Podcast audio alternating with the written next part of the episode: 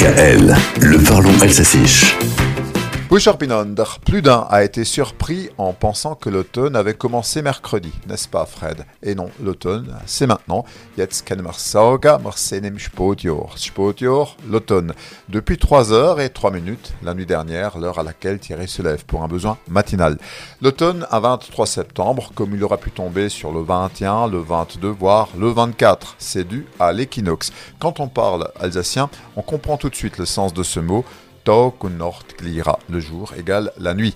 L'équinoxe quand le soleil se trouve à la verticale de l'équateur. L'année compte, vous le savez, deux équinoxes au printemps et à l'automne et deux solstices, le solstice Tsunavanda pour l'été et l'hiver. Le premier indique le jour le plus long de l'année, le second le jour le plus court.